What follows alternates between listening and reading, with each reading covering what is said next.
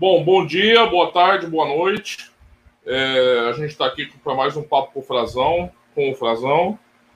E quero agradecer mais uma vez a presença do Frazão aqui para a gente discutir temas pertinentes às apostas esportivas, a atualidade das apostas esportivas. E convidar todo mundo primeiro a dar o like no vídeo, então assista o vídeo daí no final ou dislike, caso você não tenha gostado e também assinar o canal aqui para acompanhar sempre que a gente divulgue novos conteúdos sobre apostas. Aqui no Aposta Grande a gente tem um podcast semanal, como vocês podem ver aí, algumas entrevistas que a gente tem feito é, e também conteúdos específicos, como Papo Frazão, como lives de jogos de futebol semanais. Em suma, né? A gente tem uma, um leque mais ou menos amplo aí de conteúdos que podem interessar o apostador então eu convido a todos, já começa o vídeo desse jeito, né? Que é, é prática disseminada no YouTube, né? A mendigar. É, já convido todos a, a, se inscrever no canal aqui. Frazão, bom dia.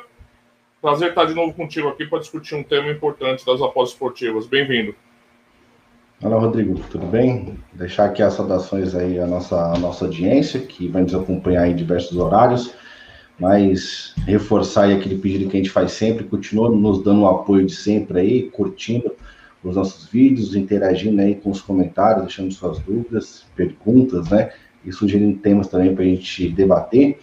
Vamos debater aqui um tema que aparentemente é, parece simplório, mas quando você começa a entender todo o conceito, você realmente é, identifica a grande importância que ele tem, principalmente na sua compreensão para o desenvolvimento do apostador. Né? Então, acho que vai ser mais um conteúdo a ser debatido com bastante qualidade e eu tenho certeza que quem absorver aquilo que a gente possa falar aqui vai, de alguma forma, agregar no seu desenvolvimento. É isso aí. É, quero convidar todos novamente a acompanhar aqui os nossos conteúdos. E também a lerem o artigo referência aqui, porque nossas, nossos papos com população aqui geralmente usam um artigo temático como referência. Então, se vocês quiserem se aprofundar um pouquinho mais, ou mesmo ler o artigo sugerido e deixar comentários lá, o artigo referência vai estar aqui na descrição. E nem sempre essa emissão é ao vivo, é, por vezes ela é lançada no YouTube em outros horários, nem sempre a gente pode fazer ao vivo, como as lives que a gente faz o podcast. E então eu convido a todos que, se tiverem alguma dúvida e eu não esteja acompanhando, geralmente eu estou acompanhando a, a, quando não é ao vivo o lançamento. E quem tiver alguma dúvida, pergunta, questionamento para o Frazão ou para mim, peço que deixe nos comentários aqui que a gente, na primeira oportunidade possível, a gente sempre faz uma sessão de perguntas e respostas para para responder essas questões. Né? Eu digo responder, não que a gente vá sanar todas as dúvidas, mas pelo menos da nossa, nossa visão sobre, sobre a questão proposta pela pessoa. Então, eu convido a todos também que tiverem alguma questão, deixem aqui nos comentários. Bom, feitas todas as introduções necessárias, eu vou abrir o tema, né? Estamos vivendo a era das dicas nas apostas, Fazão? O que, que, você acha? Como é que é isso aí? Como é que você vê esse fenômeno? Então, ainda, vamos dizer assim, o, o, o furacão ainda está nascendo, né?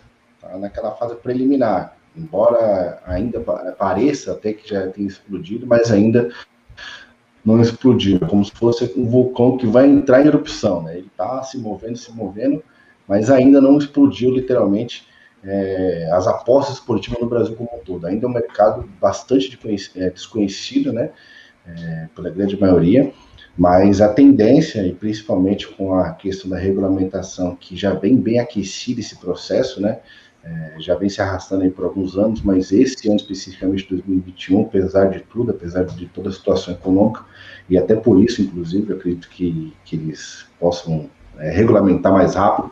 Então, acho que a partir do momento quando se regularizar, né, de fato, para que as casas de aposta entrem aqui e pratiquem as suas atividades, é, acredito assim que aí vai dar um boom, literalmente. E dessa forma, né, a gente sabe que vão entrar milhões e milhões de, de pessoas aí, iniciantes recreativas, aquelas pessoas que apostam na Lotomania, por exemplo, também vão querer apostar online agora de uma forma um pouco diferente. Então, o cenário em si como um todo, eu acredito que vai demorar ainda alguns anos para poder mudar. Digo, o cenário no, no, tocante ao perfil do apostador, né, ao nível de, de, de conhecimento que esse apostador vai adquirir.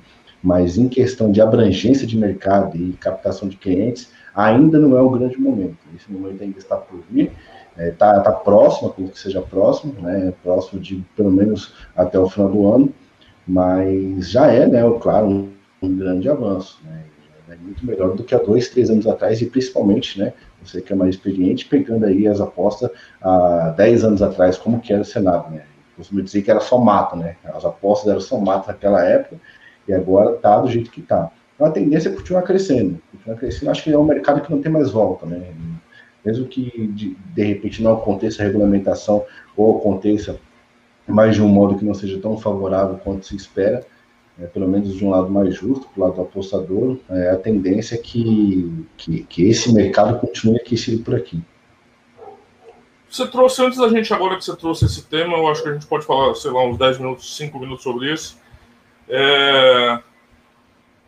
Eu tenho até um, um artigo sobre para quem vai ser bom a regulamentação. Né? Eu vejo como um processo inexorável também, eu concordo com você. É muito difícil que estados nacionais não regulem esse, esse tipo de segmento com um crescimento tão grande que ele vem apresentando. É, uma, é um romantismo acreditar que os apostadores continuariam é, sem nenhum tipo de, de regulação estatal aqui no Brasil.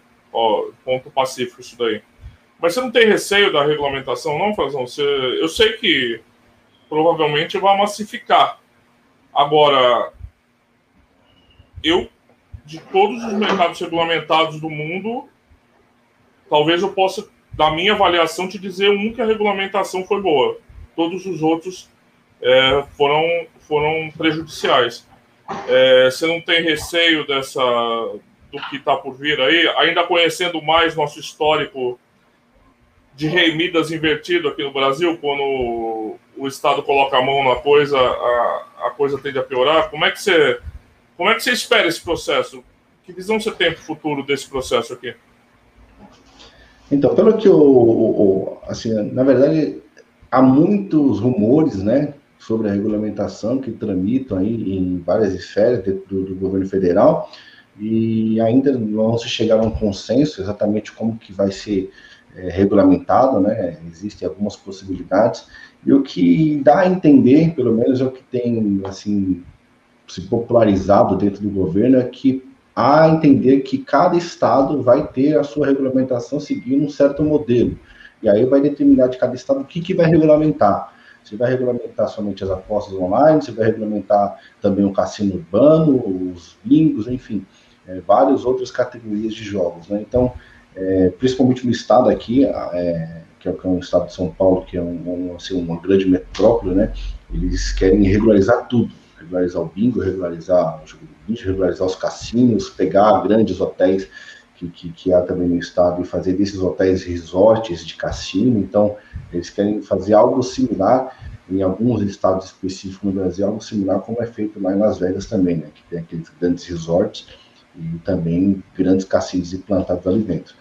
Mas, assim, no tocante a gente sabe que hoje em dia, né, hoje em dia a gente a está, de certa forma, sendo beneficiado com relação aos impostos, né, não tem aquela tributação, a gente nem sabe qual vai ser essa tributação ainda, quantos por cento vai ser, não tem que é, literalmente declarar nada para o governo, mas também a gente também não tem nenhum respaldo, né, se de repente alguma casa de aposta, independente de qual seja ela, ela simplesmente reter né, o nosso, a nossa banca, né, a gente não tem a quem recorrer, não tem como abrir reclamação nenhuma aqui no Brasil. De repente você vai tentar recorrer é, na onde aquela empresa lá é, tem a sede, enfim, é um processo muito mais burocrático, né, e muito mais demorado e, na maioria das vezes, é, não vai acontecer nada a favor dos apostadores. Então, a gente está apostando num, num, cenário de confiança entre você e a casa. Você confia na casa de que a casa não vai te lesar dessa forma, né, não vai subir com o seu dinheiro é, dentro da sua plataforma. Mas também, se isso de repente acontecer, como já aconteceu vários casos né, de, de casebres que a gente sabe que tem por aí,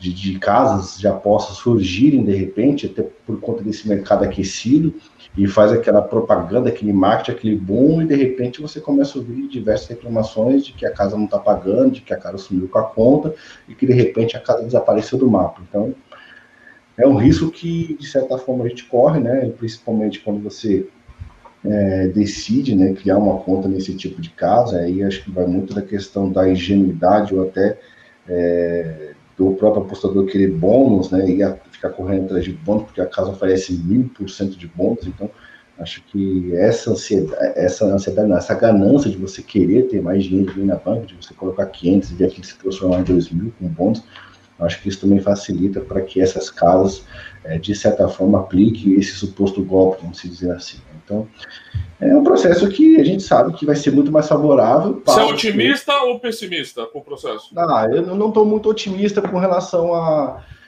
a aos favorecimentos para o lado do apostador, né? De certa forma, otimista, porque vai ter algo mais regulamentado, então a gente vai ter mais ofertas, né? É, ofertas, eu digo, de, de outros players grandes querendo trabalhar no Brasil e de certa forma isso também pode proporcionar é, oportunidades de mercado também em relação ao marketing, mas é, a gente sabe que principalmente o governo vai ser o mais beneficiário com isso, né? Vão traçar ali leis e, e normas para que ele seja o maior favorecido. E a gente torce para que pelo menos haja pelo menos um ponto de equilíbrio com os players, com os operadores, para que exista essa, é, é, essa vontade de eles virem ao Brasil trabalhar, né? Não seja algo muito restritivo, como é também em Portugal, a gente sabe que tem ali meia dúzia de casos que são autorizados somente, mas a gente espera que. Portugal, que França, seja... Itália, Espanha melhorou um pouu agora, mas majoritariamente Isso. o modelo restritivo foi o, foi o utilizado universalmente. A única exceção é a Inglaterra, né? É. É, então, então, mas a é Inglaterra é, assim. é, um bicho de outra espécie, né? Porque os, os caras é. apostam lá há 150 anos, né? Então nem uso então. muito como exemplo, porque eles têm uma cultura de apostas tão desenvolvida que é complicado, né? Faz parte do dia a dia, né? Você vê aqueles aquele, aqueles guichês lá de aposta em, em, bares, em mercados, super restaurantes, enfim. Então já faz parte da cultura do pessoal. Aqui no Brasil já é um pouco diferente. Então a gente vai ter assim, um mercado aberto, a gente sabe que o Brasil é bem diferente né, do que esses países, é, principalmente da Europa. Então você vai ver aí guichês de apostas em, a cada esquina, até no estacionamento, quando você parar o carro lá, vai ter lá um guichê para você fazer a aposta. E, e isso abre margem para tantas outras coisas que a gente já sabe, né? Então, de certa forma, é, eu vejo um cenário assim, que, que, pode ser melhor com relação à expansão do mercado, mais casas, né? Ter algo mais regulamentado, você trabalhar de uma forma mais, mais correta perante, perante os impostos, a lei. Mas assim, não espero grandes mudanças que vá, ah, agora regulamentou, agora vai ser muito bom. Tá? Não espero esse tipo de, de, de boom, não. Vai ser bom, sim, claro, por conta do mercado que vai se expandir, né? Ele vai se expandir, muitas outras pessoas, como eu disse, milhões de pessoas vão aderir nesse tipo de modalidade, né? E acredito que, de certa forma, vai pegar esse povo que aposta né, nas loterias para o mundo online, para as apostas online, que até então não é tão conhecido como como poderia ser com a regulamentação, entendeu? É, eu acho que você falou, eu acho que os apostadores eles são atingidos indiretamente com a regulamentação, né? Porque hoje um apostador pode pagar imposto se quiser. Eu pago imposto, por exemplo. Então, para mim é diferente se o, a questão é o, o dinheiro mesmo vai sair das casas de apostas. Quem leva a maior vantagem com esse cenário é as casas de apostas. Porque Sim. elas não pagam nada aqui e elas arrecadam aqui, né? Então elas vão e vão ter que passar a respeitar essas exigências legais que você mencionou aí, é, como é, lastro para pagamento de, de apostas e etc. Um monte de coisas que, que vão estar sujeitas à CDC, Código de Defesa do Consumidor, é, vai ter um, um viés jurídico bem forte aí, né, com, a, com, os abusos que elas possivelmente cometem. Hoje não acontece nada. Para nós, é a, a gente é atingido diretamente, porque se vai sair dinheiro delas, alguém vai pagar são o que a gente observou nos mercados regulados. Isso daí vem aonde? Nas odds, no juice. Ou seja, a gente acaba pagando é, esse imposto de forma indireta. Então, as odds são, não são muito competitivas nos países regulados, quando você faz uma comparação. Então, é, eu, eu, eu, eu acho que tem duas visões aqui. Né? Eu. Como produtor de conteúdo para apostas e produtos de apostas, etc., né?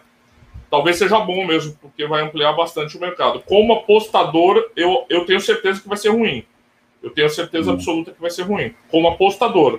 Não como participante da cena das apostas, entendeu? É o cara que vende isso, vende aquilo. Nisso, quanto mais se aumenta o mercado consumidor, é melhor. Então, é, é um, é um negócio meio básico, né? Assim, agora, como apostador indivíduo que aposta, eu tenho certeza que vai ser pior. Agora, a única, a única questão também que a gente tem aqui para finalizar esse tema, né? Entrar no, na discussão, que tem uma conexão até, né?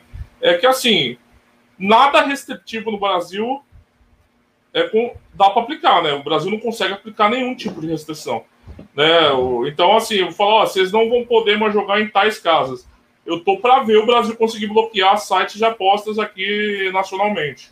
Né? Então, também tem essa questão, assim, o Brasil não consegue ser restritivo em nada. O Brasil não consegue aplicar regra nenhuma. Então, essa questão também é uma questão que precisa ser analisada, né? Porque lá em Portugal os sites são bloqueados mesmo.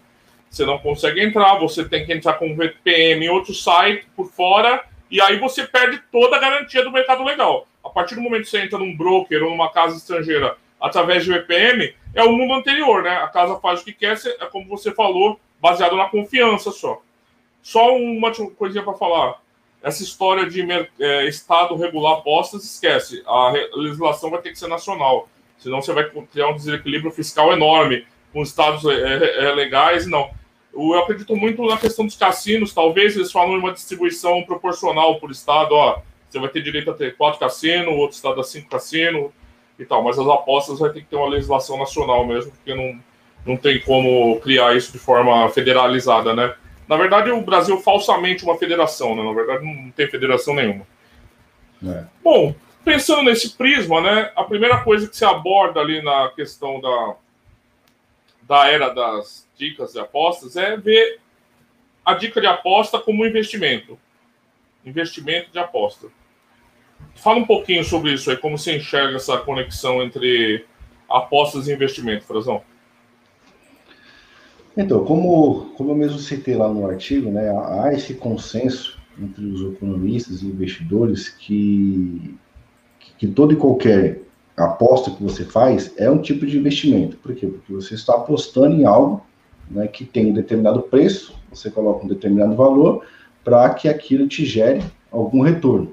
Então, tem ali, como eu coloquei aqui no, no, no, artigo, você vai entender assim, que todo investimento é um tipo de aposta, seja no investimento no mercado financeiro, que a gente já citou aqui algumas vezes, e, obviamente, é, somente no mercado esportivo aqui. Então, quando você faz, por exemplo, um investimento em determinada ação, né, você faz ali um estudo da, daquela empresa, da ação daquela empresa, e você investe determinados valores, é, com determinado preço da ação, e você espera que, diante daquela análise, né, tenha uma projeção de crescimento daquela empresa, de expansão, e aquilo vai te gerar lucro. Né. Então, aquela empresa que hoje vale 30 reais, a ação dela, você tem a expectativa de que daqui seis meses, daqui um ano, ela possa estar valendo 40, 50 reais. Então, você está investindo com base no estudo, com base numa análise, esperando que haja essa rentabilidade é, com o passar do tempo, a partir, a partir do momento, momento que você fez a sua aplicação.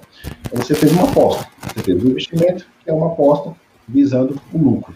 E aposta também no mercado esportivo nada mais é que um investimento nos mercados esportivos, né, em eventos esportivos, né, melhor dizendo. Então, você faz uma aposta em eventos esportivos, independente de, de qual esporte seja, esperando que aquela, aquela sua aplicação corresponda, então, no lucro que você está visando. Né? Então, obviamente que você entra é, numa aposta, entra no mercado visando lucro, você entra para ganhar aquilo ali. Então, vai ter aquela relação do preço, do dinheiro que você está investindo, visando aquele lucro. Então, eu acredito sim que toda e qualquer aposta, independente de qual esporte seja, é uma maneira de investimento uma maneira de investimento. Assim como é, no mercado financeiro, que lhe dá diretamente, né, tido como investimento, você também está fazendo uma aposta. Né? Então é mais ou menos uma interligação. No mercado financeiro você investe, mas você está apostando né, que aquilo se valorize para que você tenha lucro. E no mercado das apostas esportivas, você vai apostar em eventos esportivos, apostando, entre aspas, investindo esperando então o seu lucro. Então as duas estão interligadas. Para mim, é, são a mesma coisa. É, ambos os mercados são investimentos, é até é, é a referência do mercado esportivo em renda variável, né, justamente pelas variações, obviamente que você vai sofrer é, no mercado, né, de, de, ganhos e perdas e, e também é, ações determinadas, é, assuntos determinados à movimentação do mercado, né, então as variações do jogo, principalmente no jogo de futebol, então tem ali as suas oscilações, variações, tá, que você não tem controle sobre isso, você até faz análise, mas você não tem controle é, do que vai transcorrer aí durante o jogo. Então, é, um exemplo que, que dá para citar aqui que é pertinente foi a análise ontem do Atalanta contra o Real Madrid, a análise que eu fiz e foi publicada lá no, no site da aposta NBR, é, apostando pelo menos é, um empate para devolver aquele investimento. Então, eu estava apostando a favor do Atalanta, fiz aqui na análise e estava apostando a favor do Atalanta, com uma proteção no empate que seria o handicap 0.0. E aí eu não estava contando, obviamente, que aos 17 minutos do primeiro tempo, o Atalanta teve um jogador expulso. Então, eu fiz uma aposta, tinha uma análise, tinha um fundamento para fazer aquela aposta, mas aos 17 minutos teve um jogador expulso que mudou completamente o cenário é, daquela minha aposta. Né? Mudou o cenário do jogo, mudou o cenário da aposta, e ainda, é, quase que ainda, é, teríamos uma devolução se não fosse o gol ali aos 84 minutos do Real Madrid. Então, é, obviamente que, como eu citei também logo depois é, da expulsão, que independente do resultado, aquele jogo já teria sido afetado pelaquela expulsão. Então, acho que sim, é, respondendo assim de uma forma direta, os investimentos de modo geral, seja ele no mercado financeiro, seja em eventos esportivos, as apostas em si também é um investimento, e um investimento na linha de renda variável. Só para complementar, ao mesmo tempo, num trechinho subsequente do texto, você fala que os apostadores não fazem, a maioria não faz essa correlação. Sim. Que você descreveu agora. Fala um pouquinho sobre isso, por favor. É, porque assim, você quando entra em aposta, você, até, até pela falta da cultura né, que tem o brasileiro em lidar com investimentos, né, por exemplo, se você pegar o mercado de ações, né, na, na, Bolsa de Valores EDB3, é, quantos por cento, vamos falar de porcentagem, quantos por cento da população brasileira né, que, que, que trabalha pratica esse tipo de investimento? Se você pegar aí de, de 100% da população, você vai ter aí, de repente, 5% da população que. Mesmo comparado com outros países, é muito pouco mesmo no Brasil. Sim, não, 5%. Em comparação com os Estados Unidos, que era um outro exemplo, você tem 50% da população que faz esse tipo de investimento. Então já é a cultura do país, já é a cultura você esse ensino. Então, no Brasil, não há esse ensino de, ó, você precisa investir, né? você precisa estudar, de repente, para potencializar o seu patrimônio, para poder alavancar os seus, os seus, ganhos. Então, não existe essa cultura. Até por isso, as pessoas né, não investem. Né? Não faz parte da cultura de ensino dela.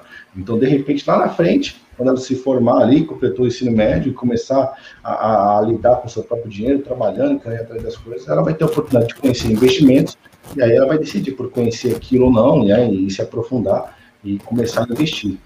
Então, acho que essa falta de, de conhecimento do mercado financeiro, de investimentos, faz com que ela encare é, como setores diferentes. Obviamente, são setores diferentes, porém é o mesmo, é o mesmo processo, é o mesmo mercado, apenas setores diferentes. Um está um trabalhando em empresas, em determinadas empresas, é, em ações, e aqui nós estamos trabalhando em times, né, seja independente do esporte, né, equipes eventos esportivos, basquete, tênis, futebol, enfim. Você está trabalhando a favor de resultados de equipes, lá você está trabalhando de resultados de empresas. Então, é, até por essa falta de, de, como eu disse, de conhecimento, de relação entre uma coisa ou outra, é difícil a pessoa compreender que as apostas é um investimento. Então, às vezes você fala, meu, aposta é um investimento de renda variável, você vai passar por oscilações, né? Você pode passar por oscilações rápidas, né? Durante uma semana, durante um mês, dois meses, de repente você pode passar por uma variação um pouco mais longa, assim como existem as crises na economia, né? É, tem, tem, a crise, independente de quais fatores são, a gente tá, tem vivido aí crise por conta de uma pandemia, obviamente que você não tem como prever, então você tem que estar preparado para poder lidar com isso daí também. Já é, no, tocante às apostas, tem ali os eventos que acontecem no futebol, que você tem como prever, como expulsão que você tem aqui, então você também tem que estar preparado para lidar com esse tipo de situação. Então é algo muito mais complexo do que se imagina. Né? Pegar só apostas esportivas de modo isolado, você acha que é muito simples, que é você entrar, achar um favorito, apostar e acabou. Né? Ver se você vai ganhar ou perder. Mas se você pegar os conceitos mesmo do que está envolvido por trás disso, é algo muito mais complexo, muito mais complexo e muito mais profissional do que você possa imaginar. Então, eu acho que essa falta de, de conhecimento até pelo mercado financeiro, faz com que as pessoas ignorem as apostas como um investimento. Né? Então, elas querem algo muito imediatista. Aí já entra outras questões, que é a questão do imediatismo, né? de você querer apostar ali e ter os ganhos rápidos. Né? Você quer ver o resultado rápido. Você sequer faz uma conta de que, de repente, você conseguir 3%, 2% da sua banca ao mês, né? Você chegar lá na frente, lá daqui um ano, daqui dois meses, você conseguiu, sei lá, 20% do seu capital, 25% do seu capital, você vai ver que o investimento esportivo ele se tornou muito mais atrativo do que o investimento financeiro. Porque você não tem, se você procurar, assim, mais especialista, não tem um investimento que te retorne aí 2, 3, 5% ao mês. Não tem.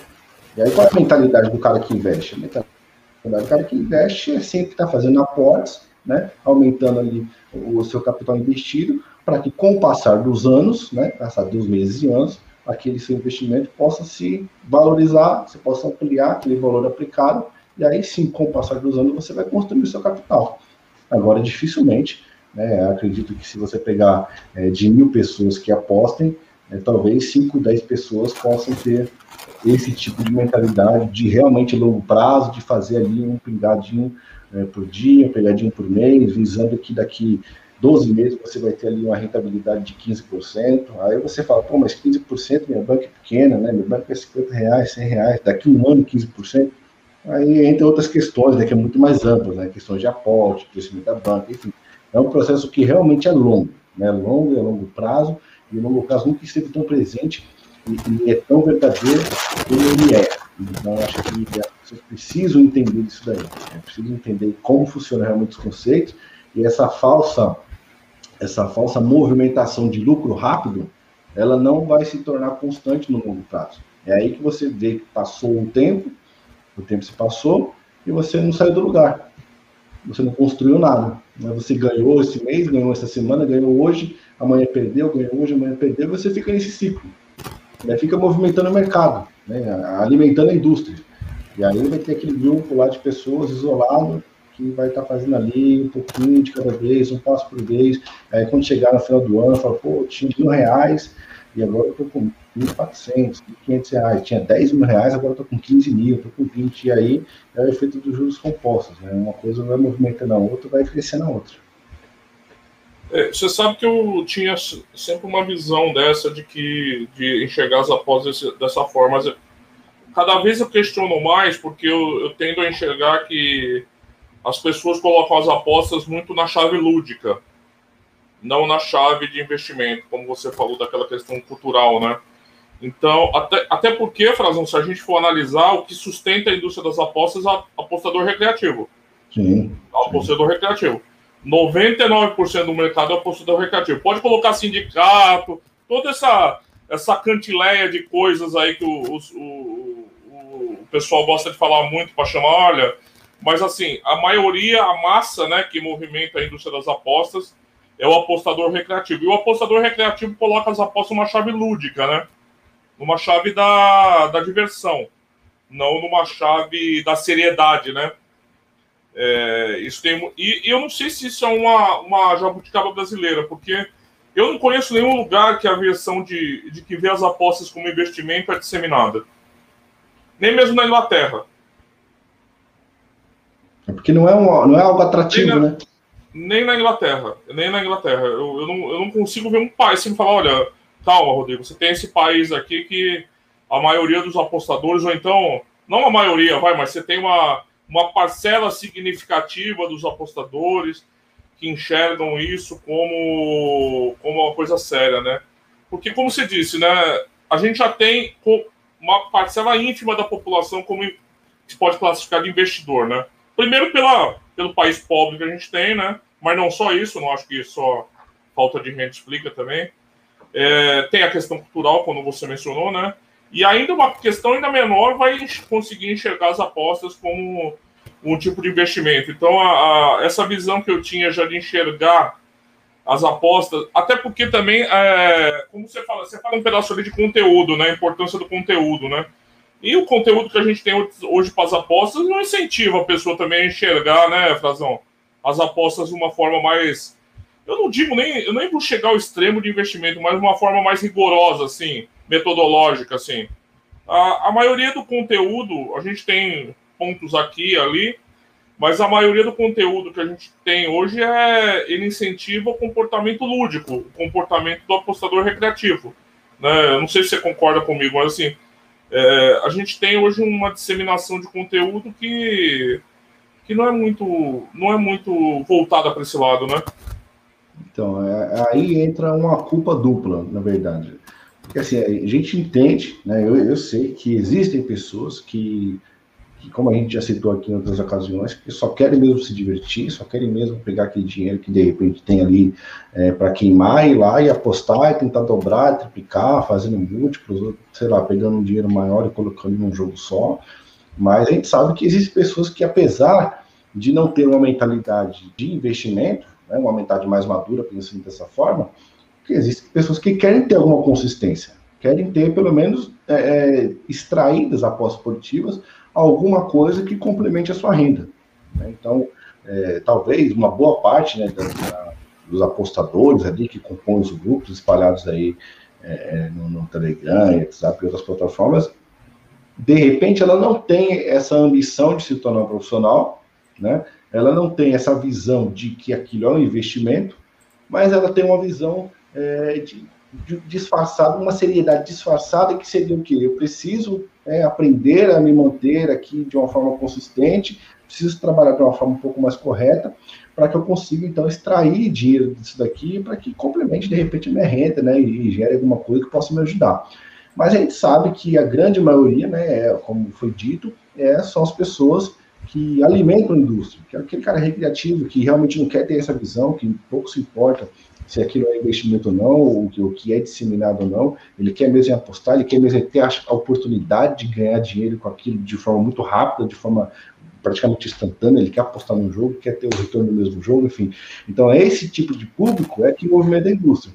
E aí, quanto à partida, existem muitos outros grupos de, de, de pessoas, né, de, de influências, tipos, enfim, apostadores que, de certa forma, é, estão aí mais expostos, criaram seus grupos, estão disseminando algum tipo de conteúdo para essa galera, que na verdade é, é mais um estímulo para que ela continue né, dentro, dentro daquele perfil. Né? Acho que a preocupação de muitas pessoas é, que têm grupos por aí é justamente o que? É fazer com que aquelas pessoas que estão naquele grupo continuem com o mesmo comportamento para alimentar os seus interesses.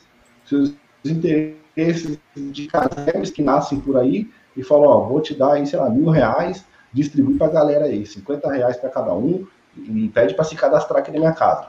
E aí o cara vai lá, se cadastra, tem os 50 reais, porque ele quer os 50 reais, ele, ele está se sentindo é, é, beneficiado né, pelo aquele bônus. E tem casos, inclusive, você deve ter visto aí, tem casos que estão surgindo aí há, há pouco tempo que nem estão oferecendo mais bônus, eles estão oferecendo a banca. Né? Falando, você não precisa se cadastrar, você, precisa, você não precisa nem depositar, só cria o cadastro. Cria o cadastro que eu vou te colocar 50 reais lá de saldo. Sim, sim. 50 reais de saldo. E assim, vocês sabem que a casa surgiu há pouco tempo, que a casa não tem estrutura nenhuma. Você entra na casa, aparece aquelas maquininhas de caça-níquel, um monte de luz piscando, um monte de coisa. Que tudo isso daí é uma jogada é, é, mental que existe lá, e a combinação das cores, os efeitos que causa na mente, enfim, todo esse estudo. É, então, assim. Geralmente você não pode sacar essa banca também, você vai ter que fazer um não depósito. Saca, é, não, aí depois você tem que fazer um depósito, aí você começa a entender qual é a jogada da casa. Aí você pegou esses 50 e transformou em 150. Pô, legal, vou sacar. Não, você não pode. Para você sacar, você vai ter que cumprir tais regras. Aí você vai ver essas regras, você dificilmente vai sacar aquele valor. Você precisa, de repente, fazer um depósito. Aí várias combinações para que você tenha alguma chance de sacar aquele dinheiro. Quando você vê, é, você talvez né, já vai dar o all-in, porque já ficou injuriado com a casa, vai perder o valor, ou poucas pessoas vão ainda tentar continuar na casa, aí vai partir para o próximo, que oferece 200, 300% de bônus, e assim vai. Então, essas pessoas que estão fazendo esse tipo de promoção, né, de, de promovendo esse tipo de, de, nem chamo de conteúdo, mas esse tipo de, de parcela culposa aí nas apostas, estão interessadas em quê? Em pegar é, esses usuários para que cumpra-se uma meta que foi estabelecida por essas casas, para que ela ganhe ali uma porcentagem, de repente, da, da, quantidade de casas que entrar, ou algum prêmio fixo específico, alguma coisa. E aí já se foi essa casa A, daqui a pouco ele faz o mesmo processo com a casa B, e casa C, e outras casas vão surgindo, outras coisas vão aparecendo, e é justamente isso. Então, como você mesmo citou, existem poucos ou quase nenhum é, canal assim que trate, eu falo, aqui é apostas esportivas, é, lidada com a visão de investimento exclusivamente de investimento. Para repetir, por exemplo, no meu canal, né, eu tento fazer uma mescla de que, ó, eu mostro que ó, as apostas realmente são investimento, mas eu também não posso é, pegar todo esse conteúdo e falar, ó, aqui é investimento, você precisa investir, não, porque o meu público, né, é, é um mix de, de, de, de usuários, de perfil de usuário. Então, tem usuários lá que são profissionais, que, apesar de estarem lá, são profissionais, é, são apostadores consistentes, mas também tem pessoas que estão chegando agora, então você precisa dar um equilíbrio. Eu acho que o mais importante é, não é a, o conteúdo que você passa em si, no tocante assim, ah, não vou passar conteúdo profissional porque a pessoa não vai entender. Não, você tem que passar, você tem que compartilhar. Vai da cada pessoa querer absorver aquilo da forma que ela quiser. De repente, pessoas que vão ler um conteúdo mais técnico, tem pessoas que não vão nem abrir o link, enfim. Vai da decisão de cada um, e isso também a gente já tratou aqui. Eu acho que você é, a... a ideia de gestão de banca, você já está fazendo um favor enorme a qualquer sim, pessoa das sim. apostas, sinceramente. Eu, então, eu acho que a gente não precisa nem chegar tão longe, né? Que eu ia até te é. perguntar agora, você não acha que tem a ver também com a maturidade das apostas esportivas? Como a gente começou na conversa, você falou, as apostas praticamente nem existem ainda no Brasil frente ao que elas podem ser, né? Claro, já tem bastante coisa, já são bilhões movimentados pelos brasileiros em apostas, mas é o que você falou, pode ser muito mais, né? E você pensa, você falou, tem mesmo o mercado acionário, que é uma coisa secular, Frazão a coisa secular, de século já. Tá consolidada, né? Mercado acionário. E no Brasil ainda você tem uma rejeição fortíssima, não rejeição, mas assim, um desconhecimento, ignorância é, forte, sobre até como funciona. Eu não digo nem que a pessoa tenha que investir em ações, tá? Não, eu não digo isso. Eu sempre defendo aqui gestão de risco. Você tem que se expor a riscos que você está disposto a, a se expor. Mas assim, é, você não acha que também é, falta um pouquinho de, de, tempo, um pouquinho de consolidação e um pouquinho de amadurecimento do cenário das apostas para a gente começar a ter uma, uma evolução nessa perspectiva?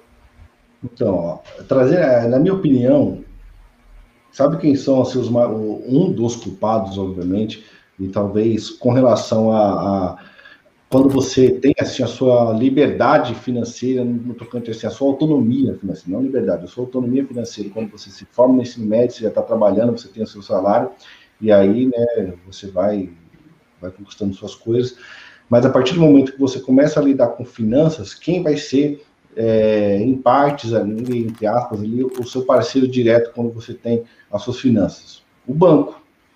Você tem uma conta no banco, então você vai receber naquele banco, você vai ter algum tipo de relacionamento. Mas qual é o banco? Aí né, o pessoal pode até usar os comentários aí para poder é, indicar qual é o gerente. Né? Isso não, não, existe. Eu falo assim, com certeza que não existe. A não ser que ele seja seu amigo pessoal e está te falando alguma coisa extra banco. E você vai chegar no banco e falar, ó, sei lá, tem aí 500 reais por mês, né? Tá sobrando 100 reais, 200 reais, que seja, qualquer valor. É, e eu precisava investir. O que, que você me recomenda? Né? Você é um banco, ah, tenho dinheiro, tá sobrando, o que, que você me recomenda? O gerente vai te oferecer título de capitalização. Eu ia falar isso agora. Vai te oferecer poupança, vai te oferecer poupança, título de capitalização, poupança, vai te oferecer é, um, algum tipo de seguro lá que você contrata e que vai concorrer a prêmios né? E a previdência do banco, a previdência do pacote do próprio banco. É isso mesmo. Quatro tipos de, de maneira de você perder dinheiro. Por que perder dinheiro? Porque isso não vai te render nada.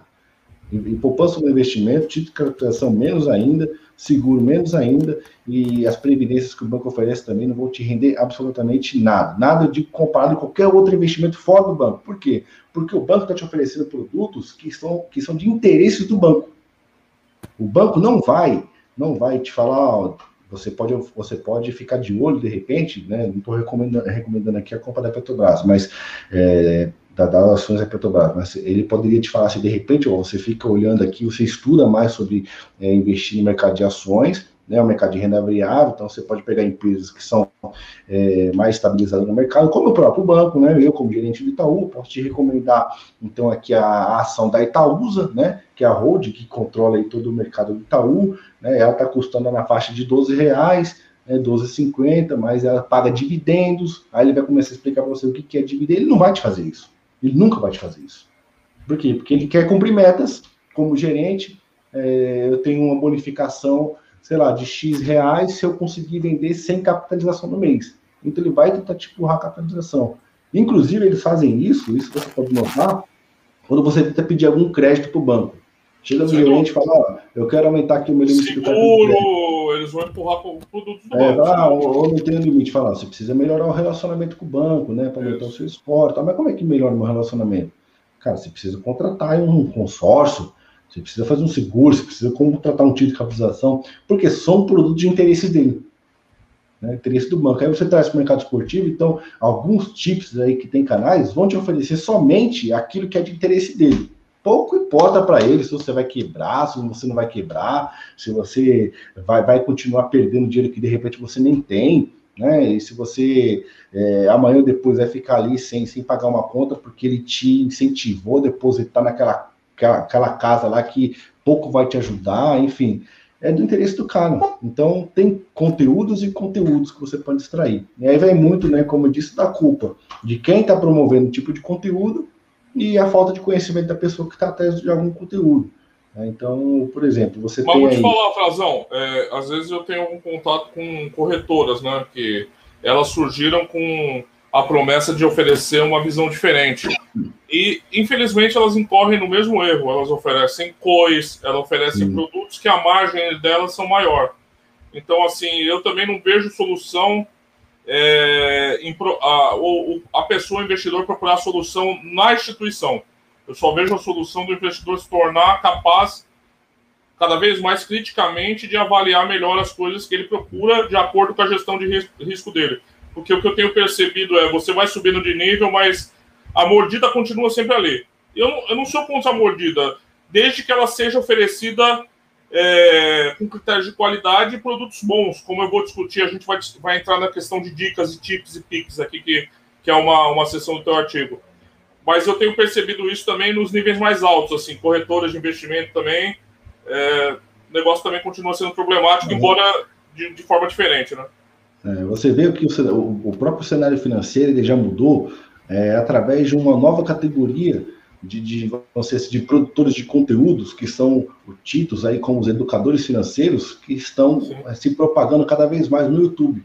Então não se tinha isso. É, se você pegar cinco anos atrás, pouquíssimas pessoas faziam isso.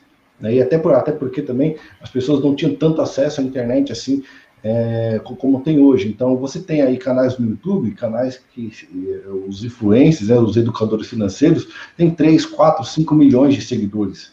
Né? E são através dessas pessoas que justamente é, explanam aí o papel do banco, né, que ele não tem nenhum compromisso com o cliente, exceto com os, com os interesses dele, que estão fazendo, né, tentando, e através dos, dos ensinamentos, tirando essas pessoas que estão presas, estavam presas aos bancos, né, aos bancões, como, como são referidos, para o mercado né, financeiro, você é independente. Aí você vai lá, você escolhe uma corretora, você cria sua conta na corretora, você vai fazer suas aplicações, e isso aí é dado estatístico. Você pega três anos atrás, você tinha pelo menos nos fundos imobiliários registrado 200 mil investidores no fundos imobiliários.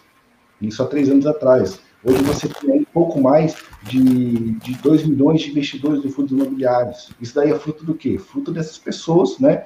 Desses educadores financeiros que estão disseminando conteúdo de uma forma, é, alguns, obviamente, de uma forma correta, sem nenhum, sem nenhum interesse atrelado a corretores também e aos bancos. E acredito tem alguns que, sem interesse atrelado é, a alguns sim, alguns sim. E eu acredito que isso também seja possível, né? embora seja um, um processo muito mais árduo né? e mais longo, questão de tempo, mas eu acredito que ainda seja possível você impactar pessoas é, de forma positiva no mercado das apostas. Né? Eu acho que você não vai, obviamente você não tem que forçar nada, você vai propor ali a sua ideia, né? O conteúdo você vai publicar e vai deixar para que a pessoa tome a decisão. O meu trabalho foi feito, eu fiz um conteúdo. Não, só para esclarecer, eu não sou contra ninguém ganhar é, dinheiro fazendo um, tra um trabalho honesto, tá? Só que, assim, às vezes o que eu percebo é que não são oferecidos os melhores produtos em detrimento de outros produtos que dão maior margem para a instituição. Sim, Ou seja, sim. em outro patamar, ela vai te indicar um COI em vez de um fundo. Ela vai te indicar produtos que dão, dão um ganho muito forte para eles, né? Que eles acabam incorrendo no mesmo risco, no mesmo erro dos, dos, dos grandes bancos, de uma forma diferente. Ou seja, vai o primo rico lá e fala de tal fundo imobiliário. Quanto ele está recebendo daquele fundo? É. Porque vai entrar não sei quantos mil investidores porque ele fez um vídeo lá. É, tal ação. Exatamente. Você entendeu? É, é eu, é, começa a ficar perigoso também esse cenário, né? É, é aí que você aí, tem que fazer o filtro, né? Então, e o filtro só vem com a capacidade crítica do, da pessoa. Exatamente, né? exatamente. Então, de pesquisa, procurar várias fontes. Mas que eu percebo, às vezes, que a pessoa idolatra certo influencer, isso acontece nas apostas também, você sabe disso. É. E aquilo é tomado como verdade. Se você fala um negócio contra, você é xingado. Se você tenta dar outra visão, de outra perspectiva, você é xingado. Não, chegou é. num ponto bem interessante aí essa comparação, porque você, o Primo Rico, assim, é um cara que eu, eu tenho o livro dele, eu acompanho o canal dele há muito tempo, e, e chegou um determinado momento, né, que aí você tem que ser crítico, você tem que analisar, você tem que saber absorver o tipo de conteúdo.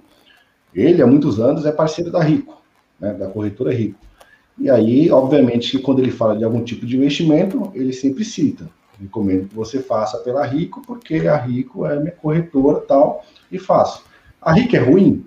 Não, não, acho que é uma das melhores corretoras do Brasil. Eu tenho conta na Rico, mas a partir do momento que ele fala isso para você, ó, eu, eu, recomendo que você faça na Rico, porque eu estou utilizando a Rico, então ele está utilizando a Rico, você fala, pô, o cara está utilizando a Rico, né? Então, mas aí cabe você, o usuário, ir lá e avaliar se a Rico realmente faz sentido para você ou não. Né? Por exemplo, a, a, XP Investimentos, a própria XP, a corretora XP, ela é uma das maiores do Brasil, da América Latina. Mas eu não tenho investimentos interligados diretamente na XP. Por quê? Porque é, a política dela, política de, de, taxação, de cobrança de produtos, não fazem parte é, da minha carteira de investimentos. Mas eu tenho conta em, em empresas que são é, braços da XP, que é a própria Rico e a Clear né, que determinado investimento. Então, cada usuário, obviamente que no início vai ser difícil ele chegar lá, conhecer o canal e fazer todos esses filtros. Mas, naturalmente, é, você precisa fazer isso daí. Então, à medida que o cara também cresce, que nem ele cresceu demais, quase 5 milhões, eu acho que 5 milhões de seguidores, várias empresas vão querer fazer parceria com ele para que ele promova ali a sua marca. Não sei se você nota, é, há pouco tempo atrás, ele começou a usar é, um notebook ali nos seus vídeos, um notebook da Samsung. Isso significa o quê? O marketing da Samsung. Isso é ruim? Tudo bem, não, tudo bem. Não. O meu problema é quando eu comprei, tá, ganhei tanto Sim, comprando tal fundo. Aí, é, para mim, é picaretagem. E se uma pessoa faz picaretagem numa coisa, ela vai fazer em tudo. Porque não é. tem problema em indicar corretora, não, Frazão. Nem em caso de apostas. Então, ó, eu tô fazendo isso nesse lugar aqui. Fim. Tudo bem. É, é a forma que você promove. Eu, eu não acho que há problema ético nenhum nisso, tá? Não tem não, problema ético. É a, é a oportunidade. Só que ações, fundos. É. E ali você percebe que já há um certo direcionamento para esse tipo de coisa. Não só hum. ele, não estou personalizando nele, não. Tá? Só estou dando um exemplo que é um cara conhecido. Mas é, eu acho. E aí agora eu quero voltar para as apostas. Vamos voltar para as apostas. E aí eu acho que é importante que tem a, a parte das dicas. Né? A, a importância, né? É, porque se a gente enxerga muito as apostas como investimento, tem muito a ver com a popularização das consultorias ou dicas, né, Frazão? Estão diretamente correlacionadas, né? Porque não é todo mundo que vai ter tempo de analisar as suas apostas de forma é, profunda e exaurir todas as variáveis e fazer uma aposta é, EV+. Não, tem, não dá. As pessoas trabalham, as pessoas fazem tudo. Não dá. Não dá para ter uma nação de apostadores profissionais. Isso nunca vai existir. Então, é, essas pessoas vão consumir isso. Né? E eu acho que essa visão está muito correlacionada a esse, essa cena. Tá? Você fala um pouco disso no artigo. Então, é, você quando participa de um grupo, né? Obviamente você está ali, a grande maioria, vamos dizer assim, eu penso que, que sendo bem otimista, eu penso que a grande maioria vai estar tá ali para procurar, de alguma forma, além de receber aquela dica, né, você evoluir de alguma forma com o aprendizado, com a troca de ideias com o pessoal. Mas, como você disse, as pessoas têm, têm a vida delas e o cotidiano delas. Né? O tipster que está ali, que criou um canal que vai, que vai compartilhar suas dicas e conteúdos, na maioria das vezes, ele trabalha no mercado esportivo quase que integral. Né? É, é difícil você ter alguém que, sei lá, acorde 5 horas da manhã, vá trabalhar aí, tem aí o seu turno até 5, 6 horas da tarde, e aí depois volta para casa e fazer ali as suas análises e publicar suas dicas. Não. Né? A grande maioria que, que, tem aí os seus grupos que trabalham de uma forma mais séria, né, tem ali uma dedicação é, quase que integral ao mercado esportivo. Mesmo que ele tenha outras atividades, mas ele tem um tempo muito maior do que você, o usuário, tem para poder analisar um jogo. Analisar um jogo, acompanhar um noticiário, fazer uma análise, ver como é que está a movimentação do mercado. Então, é, o, o, cara que está ali, está esperando realmente aquela dica. Né? Ele está esperando que alguém, no caso o administrador do grupo, aquela pessoa que criou aquele grupo, aquele nome que está lá, envie uma dica para ela. Né? E aí muitas pessoas só estão esperando por essa dica. Muitas nem fazem qualquer tipo de, de confronto com a sua própria análise. Será que de repente o Real Madrid vai ganhar mesmo? Ou o Atalanta vai ganhar? Sequer penso. Sequer penso em confrontar qualquer análise. Sequer penso em analisar o que o, o, a dica em si, por que, que chegou naquele ponto. E aí é onde até mencionei no artigo a diferença né, de tips e pique, né, que você tem ali um embasamento por que o cara chegou naquela conclusão. Né? Eu posso muito bem chegar lá, pegar um específico e falar, ó, aqui é over 2.5 gols, over 2,5 gols. Ok. Para alguns, aquilo já é o suficiente. Era isso que ele queria ouvir do cara que criou o grupo. Para outros, ele fala, pô, mas Tá, é 2,5 gols, mas por quê? Né? É, o que será que ele, que ele levou em consideração para poder, poder chegar então nessa dica? É, acho que a partir desse, dessa pergunta que se faça a si mesmo, já começa então um processo de evolução dentro do próprio usuário. Né? Você querer entender por que, que ele chegou naquele conceito, ou pelo menos ler, né? É, ler ali o, o, análise em si, para que você possa compreender e de repente tem variantes ali que você não levou em consideração, ou que você achava que não era importante, mas que de fato faz alguma importância. Então, acho que vai muito de como o usuário quer receber esse tipo de conteúdo, como ele recebe, na verdade, esse tipo de conteúdo, né? seja só de forma direta ou de repente vai confrontar consigo mesmo para tentar evoluir ou não. Então, a dica de aposta se tornou um produto dentro do mercado esportivo. Mas, Fazão, assim, é, eu queria diferenciar aqui pessoas que cobram por isso e pessoas que não cobram. Porque quem faz, compartilha uma dica gratuita num grupo, eu posso fazer, qualquer um pode fazer, não dá para cobrar aquela pessoa. Eu fiz essa aposta aqui, tá? Eu fiz minha aposta, eu decidi pelos mensalzões. Então não dá para pessoa seguir e depois falar, ô, oh, seu maldito, eu perdi minha aposta. Mas quem cobra, e aí entra, se a gente quer enxergar as apostas como investimento, quem cobra e oferece a dica tem a responsabilidade, porque não dá para gente só ficar com bônus. Olha, eu fiz uma tip aqui, estou compartilhando, mas ah, você tem que analisar criticamente e ver se serve para você. Porque senão é, eu só fico com o bônus da análise e o ônus da, da aposta fica para o cliente. Eu, eu, penso assim, ah, existe uma responsabilidade implícita, no, porque se a gente quer enxergar como investimento, por exemplo, quem assina muito, você falou da moda, né? Tem muito dessas eu não sei como descrever isso. São consultorias que você assina mensalmente recebe relatórios de fundos, de ações para comprar, para sair. As de recomendações, né? É, tem várias, né? Empíricos, por exemplo, a mais famosa, que é bem criticada também, Assuno, isso, esse tipo de coisa aí. É, e assim, quando você indica um fundo, né? O máximo que eles podem fazer lá é falar, eu vejo muito eles fazem é perfil de risco, alto, meio alto, médio, meio médio, baixo, muito baixo. E aí o cara, o cara, ó, eu sou risco tal, então você. Mas assim, a responsabilidade da indicação é do, da pessoa que está indicando. Né? Não, não pode ser da pessoa que está fazendo a aposta. É. Né? É, existe um peso aí de responsabilidade, você concorda? Porque senão é, fica um mundo ideal que assim, ah, eu não tenho, né? Eu dou as dicas de investimento, cobro por isso, mas a responsabilidade de interpretação e realização da resposta é sua. Então, se ganhar ou perder, a responsabilidade é sua. Se ganhar, o mérito é meu. É... Se um fundo fizer, fizesse isso para você, você investiria nesse fundo? Eu não investiria. Olha não, calma aí. Tem lá o benchmark, tem um monte de coisa, tem um monte de, de, de parâmetros que, quando você aceita o fundo, você aceita lá, né, aquela responsabilidade, mas o fundo também tem responsabilidades, né? Então, eu acho que a gente tem que tomar cuidado também, porque senão fica eximido um lado só, né? A responsabilidade é só de quem consome, não pode ser também, né?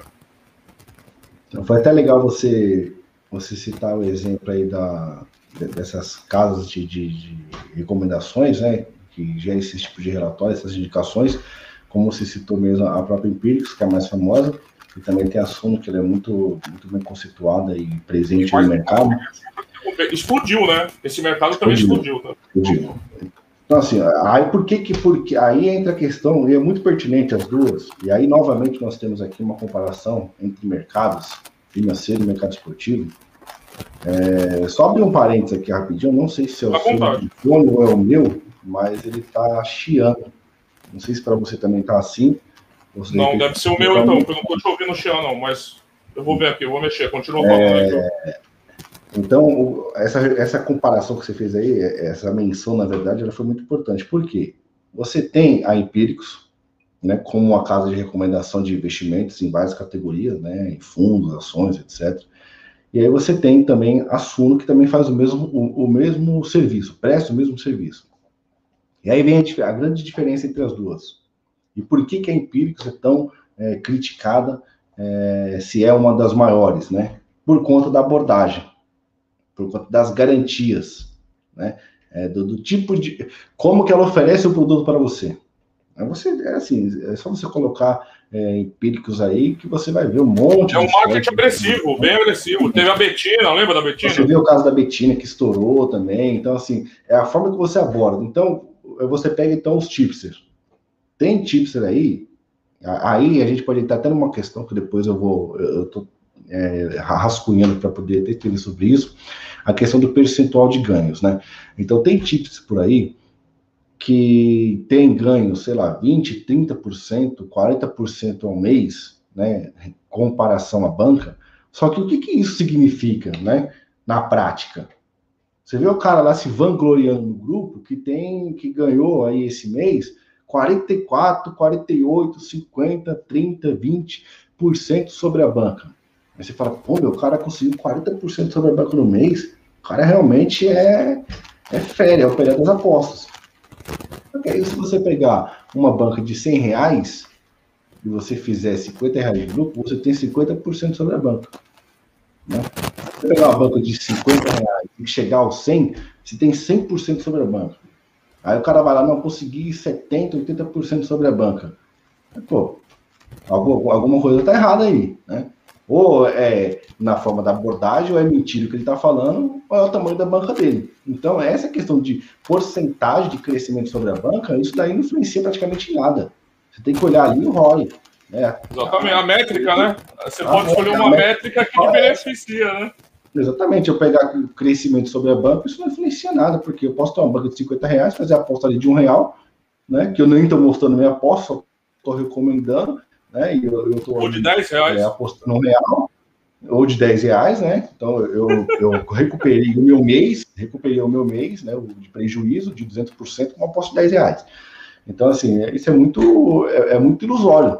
Né? Então você precisa se basear né, em, outros, em outros indicadores. E aí vai a questão da oferta, né? Você tem tips que oferecem os produtos, mas como que ele está oferecendo? Né? É, qual é o tipo de abordagem? E aí entra a questão da responsabilidade, como você falou, realmente. Quando você passa a cobrar por um serviço, né, você está oferecendo ali um produto, ah, oferecendo dicas gratuitas ali no seu canal. Então, de certa forma, é, você também, eu acredito que mesmo sendo gratuito, você tem responsabilidade.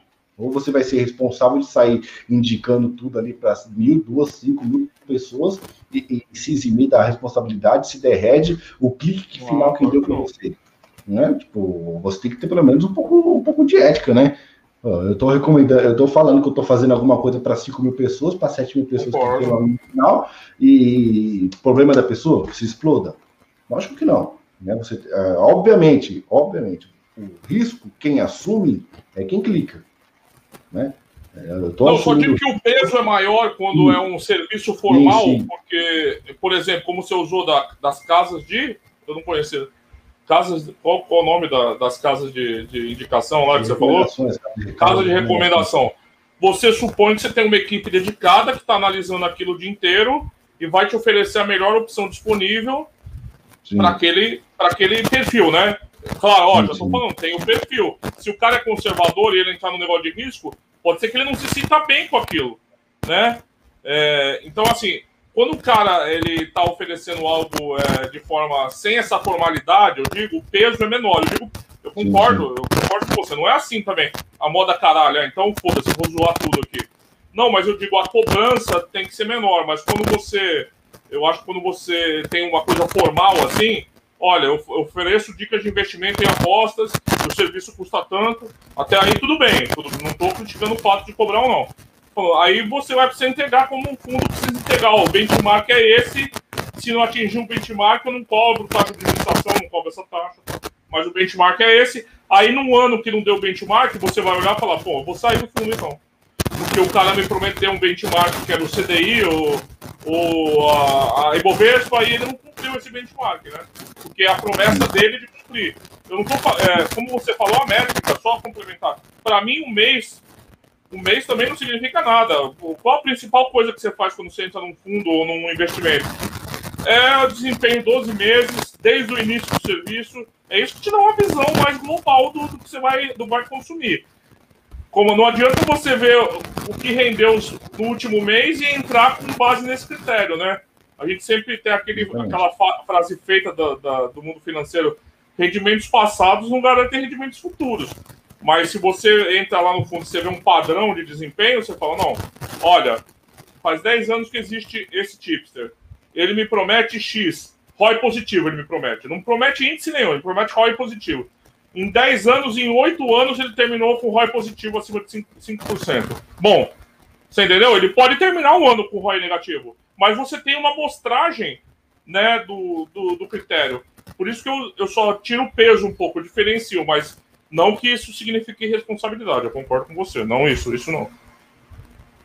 Então, e essa é, é muita questão da de, de, como você lida com o seu cliente. Essa questão aí de, de responsabilidade. Obviamente, quem cobra por isso, né, você tem um serviço, um serviço pago, que você vai passar suas recomendações de apostas e para você passar essas recomendações, você vai cobrar X, X reais, depende do valor. Mas a partir do momento que você passa a cobrar, obviamente que o usuário ele assume o risco de perder, porém ele está confiando né, no trabalho que você vai realizar para que você entregue realmente o que há de melhor de recomendação para aquele produto. E o, usuário, o, cara que vai fornecer esse produto, o TIPS no caso, ele precisa entender que essa responsabilidade é, de retorno é dele.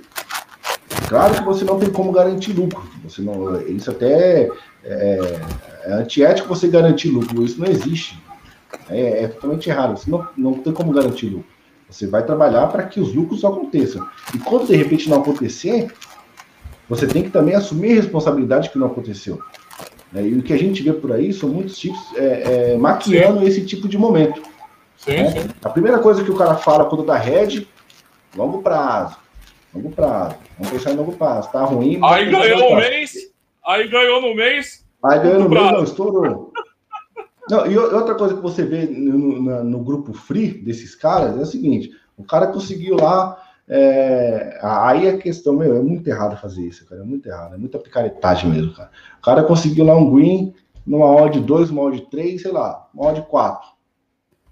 Ah, ganhei aqui na odd 4, sou rei disso, sou mestre daquilo, sou bichão, não sei o quê. Tá aqui o link do meu grupo VIP, entra aí. Meu, você quer, você quer oferecer um produto, um, um serviço decente, né? E se fosse um serviço decente, mas com base em um único resultado, um único resultado, é, pô, meu, sacanagem. Isso é picaretagem. Por quê? Porque você vai pegar dois, três ali que tá empolgado com aquele green e o cara vai assinar o seu serviço, achando que você vai repetir aquilo ali na próxima entrada. E na verdade, né, a gente sabe que, que, que nem sempre, praticamente, né, 95% das vezes não é assim. Para esse tipo de cara, para esse tipo de cara que faz isso, para esse tipo de esse tipo de abordagem, né? É, eu lancei um serviço, não sei se você viu, é um serviço é, referente a esse, esse assunto que a gente está tratando aqui, e recentemente eu tive um, recentemente, acho que anteontem, eu tive um win na vitória do Crystal Palace contra o Brighton, uma odd de 14,5. Agora você imagina, se eu pego esse green que teve lá de uma odd 14,5, 14,5 e falo, ó, ganhei aqui essa odd né, de 14 entra aqui no meu serviço. A gente vê muito o pessoal fazendo isso. Não. Não... Ah, tipo, é o tipo da abordagem. Você vê pessoas que são é, renomadas no mercado pelo, pelo tempo de experiência que tem, né? E, e por alguns é, idólatras que conseguiu aí ao longo dos anos fazendo isso. A pessoa, quando dá red, some. Não fala nada. Volta só então, no agora... dia, dois, três dias depois. Aí quando dá um green, né, já manda lá o link do grupo. Pô, é sacanagem, isso é picaretagem. Você me deu a entrada que... para falar do último segmento que eu queria discutir com você do teu texto. É, é sobre isso também. Pode guardar o seu pensamento, desculpa te interromper. É, quando você fala da massificação do, da profissão de tipster ali, né? Quando você está falando das dicas e, e pics. Mas é disso que você está falando. A maioria não tem nenhuma certificação ou qualidade, eu posso afirmar. Aí eu vou te perguntar, né? É, se os critérios de uma CVM, tá? fossem aplicados aos tipsters, vamos supor que existisse uma CVM das apostas, serviços desses. Quantos poderiam se colocar de trabalhar no mercado? Porque quando você analisa a CVM, analisa balancete, lucro da empresa, recebíveis, prejuízo, patrimônio, dívidas, ou seja, ela tem uma infinidade de, de critérios que ela analisa qualquer produto financeiro e ela pode tirar do mercado esse produto, né? É, ou seja, esse, esse. Você acha que se tivesse uns critérios de uma CVM, quanto desse mercado ia se sustentar, Frazão? Muito pouco. É, sabe que isso daí era uma das coisas que eu mais queria que acontecesse nessa, nessa evolução dos apostas. Eu queria estar vivo ainda para poder ver isso acontecendo. Falou, ó, é, foi criada, né? A gente espera logo que com, com a regulamentação, algumas portas no mercado também de trabalho se abram no tocante a profissões, né? Então vamos dizer que foi criada, assim como existe o analista CNPI, né? Que é aquele analista certificado para poder fazer Sim. as recomendações e ele mesmo, ele próprio, né? Criar o seu produto, né? Não precisa estar atrelado a nenhuma empresa, mas ele mesmo, como se fosse um tipster, eu estou aqui é, certificado, tenho uma licença é que eu posso, então, fazer recomendações, as análises e recomendar para você. Então, análise CNPI no mercado financeiro. Então, eu gostaria uhum. muito que, após a regulamentação, né, que fosse um, um indicador, um gestor de investimento, sei lá, qualquer, qualquer nomenclatura que desse ao cargo, para o uhum. TIPS, ou o próprio TIPS mesmo, mas que exigisse dele, para que né, ele tivesse algum serviço público, uma certificação, uma licença, né? Então você pega aí a, de 10 chips que tem no mercado, quais desses 10 tem ali o, o, certificado, assim como o contador tem lá o seu registro, né, para poder trabalhar, o próprio advogado tem lá o seu registro da OB, significa que ele passou por uma prova, né, que ele foi habilitado a exercer. E, tem, e ele vai ter que seguir um conjunto de comportamentos éticos Exatamente. estabelecidos pela profissão. Né? Exatamente. Ele tem ali um, um, um protocolo de ética, de, de, de profissão a, a, trabalhar, né, a ser seguido, senão tem até o, o risco de perder ali a sua licença, certificação. Então, quantos chips desse do mercado teríamos com essa certificação? Né? Quantos chips seriam capacitados a, a, a, a estar oferecendo esse serviço? Quantos grupos? Quantos né, iam sobrar? Quantos iam sobrar? É, quantos grupos famosinhos que tem por aí que enche a boca para falar que, que. Outro dia, não sei se você viu, outro dia eu vi que um dos que essa modificação das casas de apostas, né, que estão fazendo esses ajustes nas odds, é, até questão do, do, bug que teve lá da 365 recentemente de fechar mercados, né, de, de limitar apostas para vários usuários, eu vi que desse próprio grupo que ele foi um dos responsáveis para as casas fazer isso. Porque as, as, dicas que ele passa aos seus clientes são dicas altamente lucrativas e os seus clientes estão lucrando demais e que fizeram esse movimento todo nas casas. Oh, é o bichão mesmo, hein? É não, é o bichão mesmo. Deus, não, por favor, meu, por favor. Não, olha só que curioso, ele não, não tem a mínima noção do funcionamento de uma casa de apostas, né, Fazão? Não, por favor. É o bichão, hein? É o bichão mesmo, hein? Você pegar, por exemplo, a Bet 365, que se você fizer uma aposta agora e entrar mais 10 pessoas na sequência, aquela odd já vai cair. Isso é natural. É independente do resultado. Independente do resultado, por quê? Porque é o movimento do mercado, que a loja vai cair. Agora, você, você me falar que o mercado está limitando porque os seus clientes estão sendo lucrativos com as suas dicas. Pois é. Sem comentar. É o bichão. Não, é o bichão. É o bichão. É o bichão. Então, assim, é, é, é a pergunta que fica, né? É a pergunta que fica. É, se houvesse, então, uma obrigatoriedade para que você criasse um grupo, né? Se de repente o próprio, o próprio Telegram mesmo falar só, você só pode criar um grupo de dicas de apostas se você tiver o número da sua licença. Né? Quantos chips teriam? Né? E aí vai, né, se surgisse, obviamente, seria um sonho isso daí, eu não sei nem se vou estar vivo para ver isso acontecendo, né? Eu gostaria muito que isso acontecesse, para que eu pudesse me preparar ainda mais para obter essa licença, né? Então, acho que fica aí a pergunta, a reflexão, né? A reflexão até para os usuários mesmo, né? Fazer essa autocrítica daqueles caras que, que eles seguem, né? Que ele, que ele venera. Então, analisa bem se realmente esse cara é capacitado para poder oferecer é, esse tipo de serviço, aí cabe também a você se autoavaliar e ver que tipo de serviço você quer pagar, né? Então, é, eu concordo com você tem, também. Aí, você aí também. A, a variedades no mercado. Você vai na prateleira de refrigerantes no mercado, Isso. você tem desde de esquina cola até a Coca-Cola. Então, Exato. vai de você o que você quer pagar. Não, e aí, não, agora só para fazer aquele contraponto, a gente voltar naquele começo que a gente falou. É também a responsabilidade de escolha é do. do, do e, e para essa pessoa saber escolher, ela precisa ter um mínimo de informação e se preparar minimamente. Não estou dizendo que ela precisa fazer, ser especialista das apostas, não, mas ela precisa conhecer critérios técnicos como registro público. Você chega para um tipo e fala, mas como é que você foi desempenho nos últimos 12 meses? Você tem registrado. Esse tipo de coisa, informações básicas, né? Qual stake você trabalha, esse tipo de coisa, assim, que você pode tirar algumas informações sobre a pessoa de como ela aborda esse universo, né? E você falar que você se tá afim ou não. Você pode ir lá no cara que sozinho ele mexe com o, o mundo inteiro das apostas. Mas, como você mencionou aí, mas aí você vá consciente, né? Então, acho que, de fato, tem essa via de mão dupla. Precisa os dois lados, até porque um público mais qualificado vai acabar selecionando mais e tornando o mercado mais qualificado, né, Frazão? Sim, então, sim. É, é, os dois lados são importantes, eu concordo com você, eu concordo com você. Mas, de fato, eu concordo. Se tivesse uma CVM das apostas analisando os serviços a serem oferecidos, eu diria que com critérios mínimos, hein? Não digo nem os critérios que a CVM exige, mas é, ia sobrar muito pouca coisa no mercado, que a maioria realmente podia ir para lata do lixo.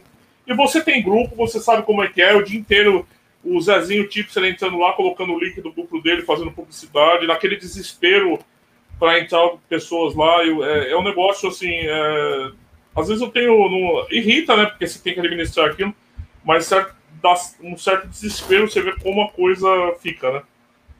É isso, a gente está falando assim, dentro de um círculo ali, né? E se você pegar é, no Facebook, que é mais ou menos assim, um mundão mesmo das apostas, né? Que ali é uma casa sem lei, que cada um fala o que quer, tudo o que quer.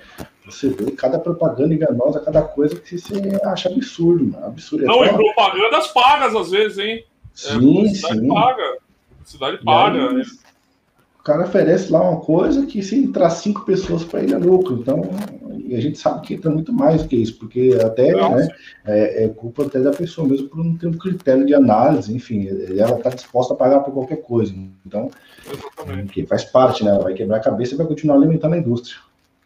É isso aí. Bom, o Trazão falou, igual um condenado aqui, coitado. Quero agradecer mais uma vez a presença dele aqui. É, mais uma discussão interessante. Convidar todos aqui, se gostaram ou não, deixar like ou dislike, comentários, como eu disse no começo. Né? Agora, com o debate já consolidado, você já tem uma visão mais adequada do que a gente falou aqui. E é isso aí, me despeço, deixo um abraço a todos e passo a palavra para o Frazão se despedir também aqui. Abraço, Frazão, prazer estar de novo aqui contigo. Valeu, Rodrigo. Eu que agradeço a oportunidade mais uma vez aí para a gente ficar debatendo aí assuntos relacionados às apostas em si. Eu acho que mais uma discussão, discussão no bom sentido, um debate muito, muito bom, né? Em conteúdos diversos aí que cabem pelo menos uma reflexão aí dos, da nossa audiência para avaliar realmente o que, que é bom ou não para si, né? E recomendo também que leiam o artigo, o artigo é curto também, não é um artigo longo, então de fácil compreensão. Acho que também é válido você também ler o artigo complemento com esse vídeo, ou vice-versa, para que possa absorver melhor o conteúdo, né?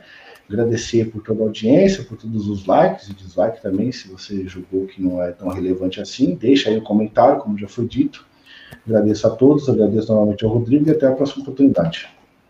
É isso aí, pessoal. Grande abraço a todos e convido vocês a assistirem os vídeos aqui, a acompanhar as lives, tá bom? Bom dia para todos e boas apostas. Um abraço.